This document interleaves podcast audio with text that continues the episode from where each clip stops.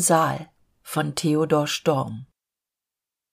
Am nachmittag war kindtaufe gewesen nun war es gegen abend. Die eltern des täuflings saßen mit den gästen im geräumigen saal unter ihnen die großmutter des mannes. Die andern waren ebenfalls nahe verwandte junge und alte die großmutter aber war ein ganzes geschlecht älter als die ältesten von diesen das kind war nach ihr barbara getauft worden doch hatte es auch noch einen schöneren namen erhalten denn barbara allein klang doch gar zu altfränkisch für das hübsche kleine kind. Dennoch sollte es mit diesem namen gerufen werden so wollten es beide eltern wieviel auch die freunde dagegen einzuwenden hatten. Die alte großmutter aber erfuhr nichts davon dass die brauchbarkeit ihres langbewährten namens in zweifel gezogen war der prediger hatte nicht lange nach verrichtung seines amtes den familienkreis sich selbst überlassen. Nun wurden alte liebe oft erzählte geschichten hervorgeholt und nicht zum letzten male wiedererzählt sie kannten sich alle die alten hatten die jungen aufwachsen die ältesten die alten grau werden sehen. Von allen wurden die anmutigsten und spaßhaftesten kindergeschichten erzählt wo kein anderer sie wusste da erzählte die großmutter von ihr allein konnte niemand erzählen.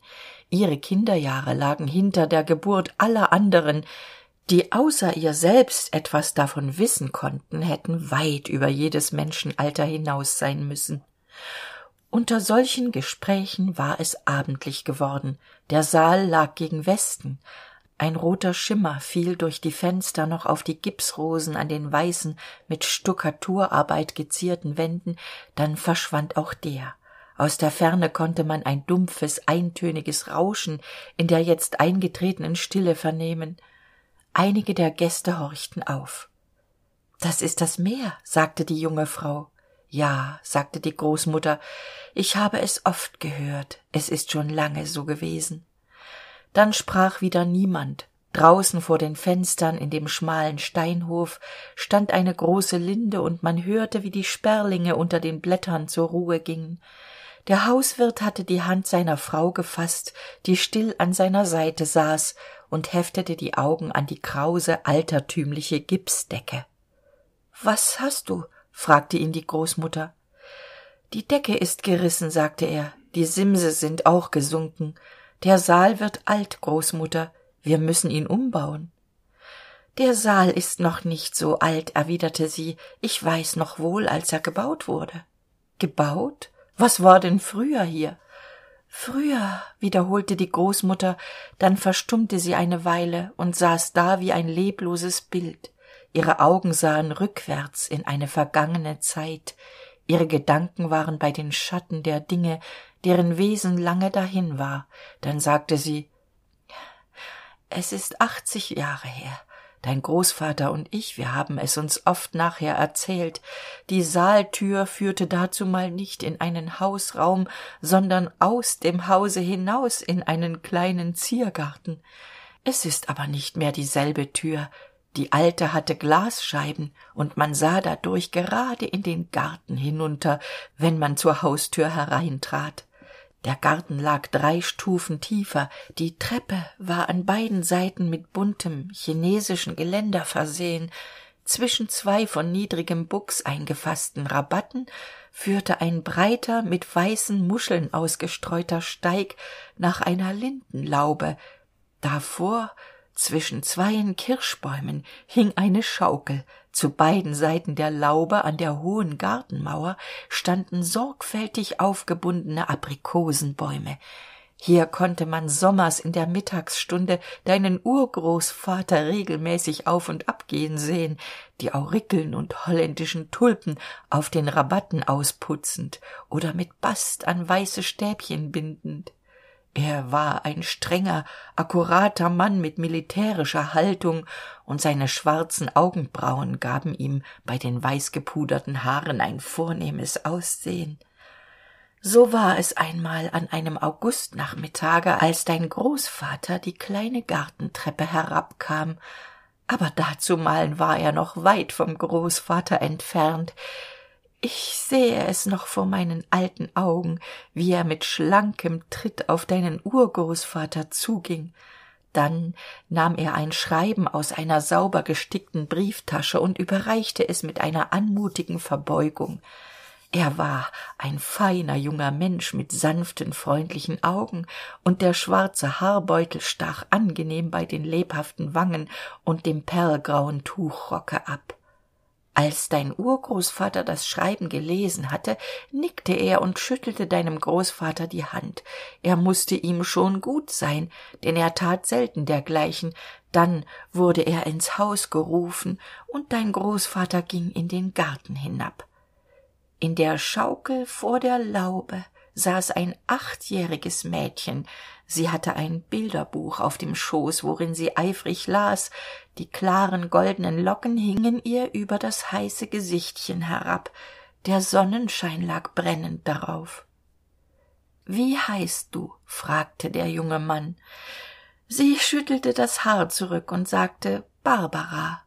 Nimm dich in acht barbara. Deine locken schmelzen ja in der sonne die kleine fuhr mit der hand über das heiße haar. Der junge mann lächelte und es war ein sehr sanftes lächeln. Es hat nicht not sagte er. Komm wir wollen schaukeln. Sie sprang heraus. Wart ich muss erst mein buch verwahren. Dann brachte sie es in die laube. Als sie wiederkam wollte er sie hineinheben. Nein sagte sie ich kann ganz allein.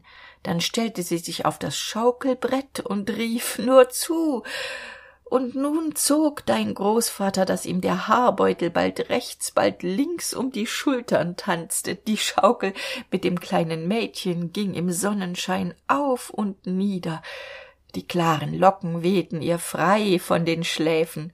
Und immer ging es ihr nicht hoch genug als aber die schaukel rauschend in die lindenzweige flog fuhren die vögel zu beiden seiten aus den spalieren dass die überreifen aprikosen auf die erde herabrollten was war das? sagte er und hielt die schaukel an. Sie lachte wie er so fragen könne. Das war der irritsch sagte sie. Er ist sonst gar nicht so bange er hob sie aus der schaukel und sie gingen zu den spalieren. Da lagen die dunkelgelben früchte zwischen dem gesträuch. Dein eritsch hat dich traktiert sagte er.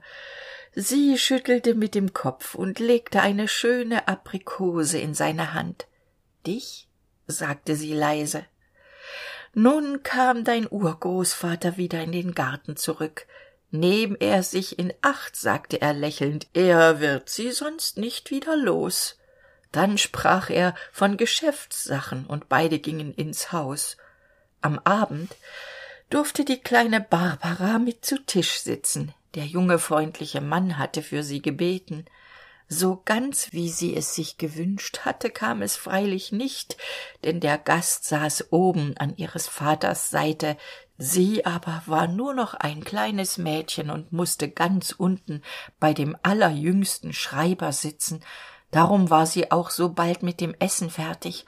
Dann stand sie auf und schlich sich an den stuhl ihres vaters der aber sprach mit dem jungen mann so eifrig über konto und diskonto dass dieser für die kleine barbara gar keine augen hatte ja ja es ist achtzig jahre her aber die alte großmutter denkt es noch wohl wie die kleine barbara damals recht sehr ungeduldig wurde und auf ihren guten vater gar nicht zum besten zu sprechen war. Die uhr schlug zehn und nun musste sie gute nacht sagen. Als sie zu deinem großvater kam fragte er sie schaukeln wir morgen? Und die kleine barbara wurde wieder ganz vergnügt er ist ja ein alter kindernarr er sagte der urgroßvater.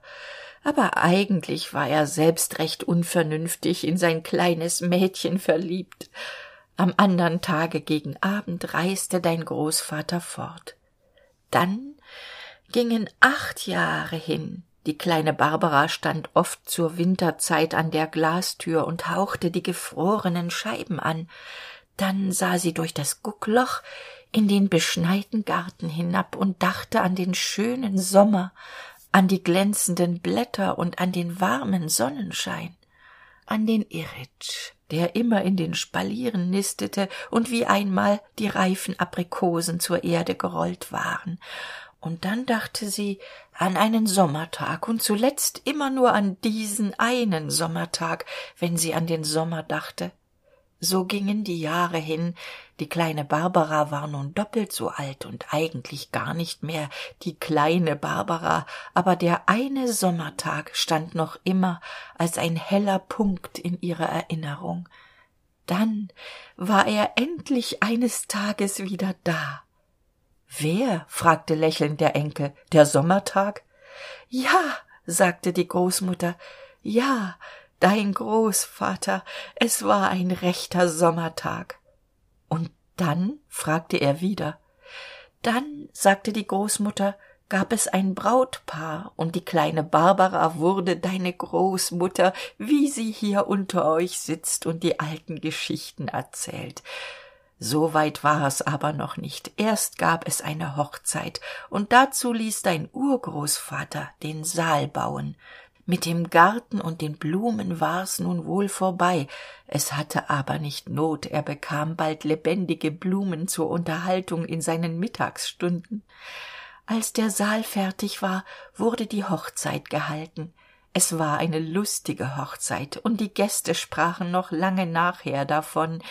Ihr die ihr hier sitzt und die ihr jetzt allenthalben dabei sein müßt ihr waret freilich nicht dabei aber eure väter und großväter eure mütter und großmütter und das waren auch leute die ein wort mitzusprechen wussten es war damals freilich noch eine stille bescheidene zeit. Wir wollten noch nicht alles besser wissen als die majestäten und ihre minister. Und wer seine nase in die politik steckte den hießen wir einen kannegießer. Und war sein schuster so ließ man die stiefeln bei seinem nachbar machen die dienstmädchen hießen noch alle trine und stine und jeder trug den rock nach seinem stande. Jetzt tragt ihr sogar schnurrbärte wie junker und kavaliere. Was wollt ihr denn? Wollt ihr alle mitregieren? Ja großmutter sagte der enkel. Und der adel und die hohen herrschaften die doch dazu geboren sind was soll aus denen werden? O adel sagte die junge mutter und sah mit stolzen liebevollen augen zu ihrem mann hinauf. Der lächelte und sagte streichen großmutter. Oder wir werden alle freiherren ganz deutschland mit mann und maus. Sonst seh ich keinen rat. Die großmutter erwiderte nichts darauf. Sie sagte nur auf meiner hochzeit wurde nichts von staatsgeschichten geredet. Die unterhaltung ging ihren ebenen tritt. Und wir waren ebenso vergnügt dabei als ihr in euren neumodischen gesellschaften. Bei tische wurden spaßhafte rätsel aufgegeben und leberreime gemacht. Beim dessert wurde gesungen. Gesundheit herr nachbar das gläschen ist leer. Und alle die andern hübschen lieder die nun vergessen sind dein großvater mit seiner hellen tenorstimme war immer herauszuhören. Die menschen waren damals noch höflicher gegeneinander. Das disputieren und schreien galt in einer feinen gesellschaft für sehr unziemlich. Nun das ist alles anders geworden. Aber dein großvater war ein sanfter friedlicher mann. Er ist schon so lange nicht mehr auf dieser welt er ist mir weit vorausgegangen. Es wird wohl zeit dass ich nachkomme. Die großmutter schwieg einen augenblick und es sprach niemand. Nur ihre hände fühlte sie ergriffen. Sie wollten sie alle noch behalten. Ein friedliches lächeln glitt über das alte liebe gesicht. Dann sah sie auf ihren enkel und sagte hier im saal stand auch seine leiche. Du warst damals erst sechs jahre alt und standest am sarg zu weinen. Dein vater war ein strenger rücksichtsloser mann. Heule nicht junge sagte er und hob dich auf den arm. Sieh her so sieht ein braver mann aus wenn er gestorben ist. Dann wischte er sich heimlich selbst eine träne vom gesicht. Er hatte immer eine große verehrung für deinen großvater gehabt. Jetzt sind sie alle hinüber. Und heute hab ich hier im saal meine urenkelin aus der taufe gehoben und ihr habt ihr den namen eurer alten großmutter gegeben möge der liebe Gott sie ebenso glücklich und zufrieden zu meinen Tagen kommen lassen. Die junge Mutter fiel vor der Großmutter auf die Knie und küsste ihre feinen Hände. Der Enkel sagte Großmutter, wir wollen den alten Saal ganz umreißen und wieder einen Ziergarten pflanzen. Die kleine Barbara ist auch wieder da. Die Frauen sagen ja, sie ist dein Ebenbild. Sie soll wieder in der Schaukel sitzen und die Sonne soll wieder auf goldne Kinderlocken scheinen. Vielleicht kommt dann auch eines Sommernachmittags der Großvater wieder die kleine chinesische Treppe hinab. Vielleicht? Die Großmutter lächelte. Du bist ein Phantast, sagte sie. Dein Großvater war es auch.